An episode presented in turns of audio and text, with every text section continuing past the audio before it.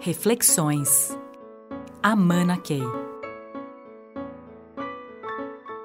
É, todo mundo tem o potencial de ser líder. Aí a gente conversa um pouco sobre quais são as condições que fazem uma pessoa líder. Por exemplo, uma pessoa que disciplinadamente esteja focando a sua energia sobre o objetivo maior de tudo que se faz, tenderá a ser líder, pela qualidade da sua atenção e que leva a ações coerentes nesse sentido. As pessoas que não estão habituadas a isso se perdem rapidamente em aspectos periféricos. Por exemplo, se a gente fala de, vou pegar a medicina, se eu falar de dor de cabeça, ele é um sintoma periférico. Agora, descobrir a causa da causa dos sintomas é você chegar à essência da coisa. Além disso, ele está atento a isso. O tempo todo ele está atuando e ajudando o grupo a atuar naquilo que é mais essencial para os objetivos maiores. Talvez um dos papéis mais importantes do líder seja a educação. E se ele dedicar 10 horas por dia só para reeducar ou mudar a cultura da sociedade, ele tiver uma bandeira nesse sentido, ele terá feito um trabalho fantástico. Talvez um dos papéis mais importantes de um líder é a integração de uma, por exemplo, uma sociedade fragmentada, em que cada um está indo para um canto. Então, é, se ele conseguir integrar esses fragmentos, ou seja, fazer com que eles busquem um objetivo comum, um propósito maior, ele terá feito um trabalho excepcional. Existem algumas poucas coisas que são a essência da gestão. Um é propósito. Para que, que a gente faz tudo isso? Né?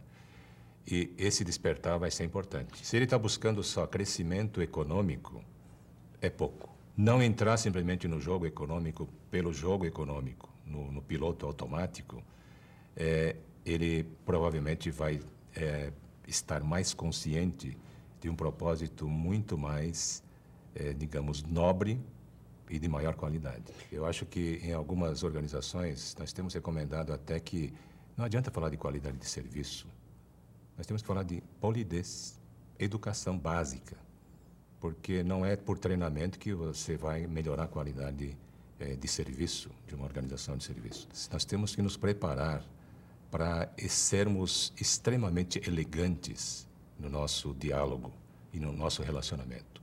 Isso significa conhecer um pouco as questões culturais, os protocolos das várias culturas, mas também não abrir mão de ser robusto, extremamente robusto, nos momentos necessários. Eu acho que existe uma confusão nesse sentido. Na busca de ser educado, não querer dizer coisas como são. E isso eu acho que são coisas que um líder faz. Um líder, às vezes, tem que entrar forte, robustamente, e ainda ser polido. É, e esse é o balanço, o equilíbrio, porque uma das coisas mais importantes do líder é a sua integridade e a sua coerência naquilo que faz.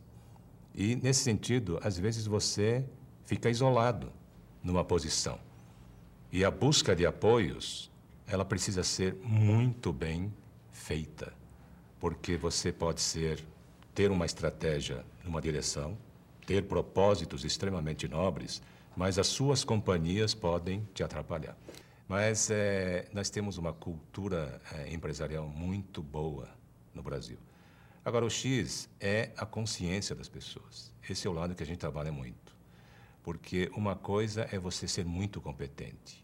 A outra coisa é você coloca essa sua competência a serviço de quê? Se eu não tomar cuidado, vou virar um mercenário. Não é isso? O mercenário não está muito interessado na causa ele só está interessado no que ele vai receber. Eu até converso com jovens, eu digo, se vocês não tomarem cuidado em relação ao emprego que vocês vão buscar, se vocês não selecionarem bem, inclusive, a empresa para as quais vocês vão trabalhar, vocês podem se tornar mercenários modernos. Mercenário moderno é assim: tenho talento, viajo. Tenho talento e coloco o meu talento à disposição de quem paga mais. Se esse for o único critério, ser um mercenário.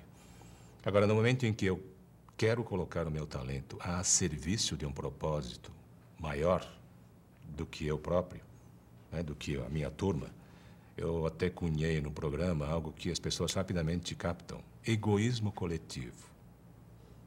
Parece um termo paradoxal, né? Minha família é o que importa, o resto que se dane.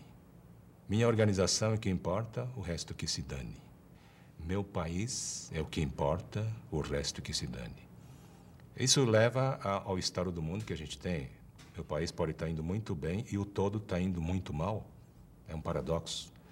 Esse tipo de reflexão, esse tipo de raciocínio, é, trazido a pessoas inteligentes, captam. Reflexões. Amana Key.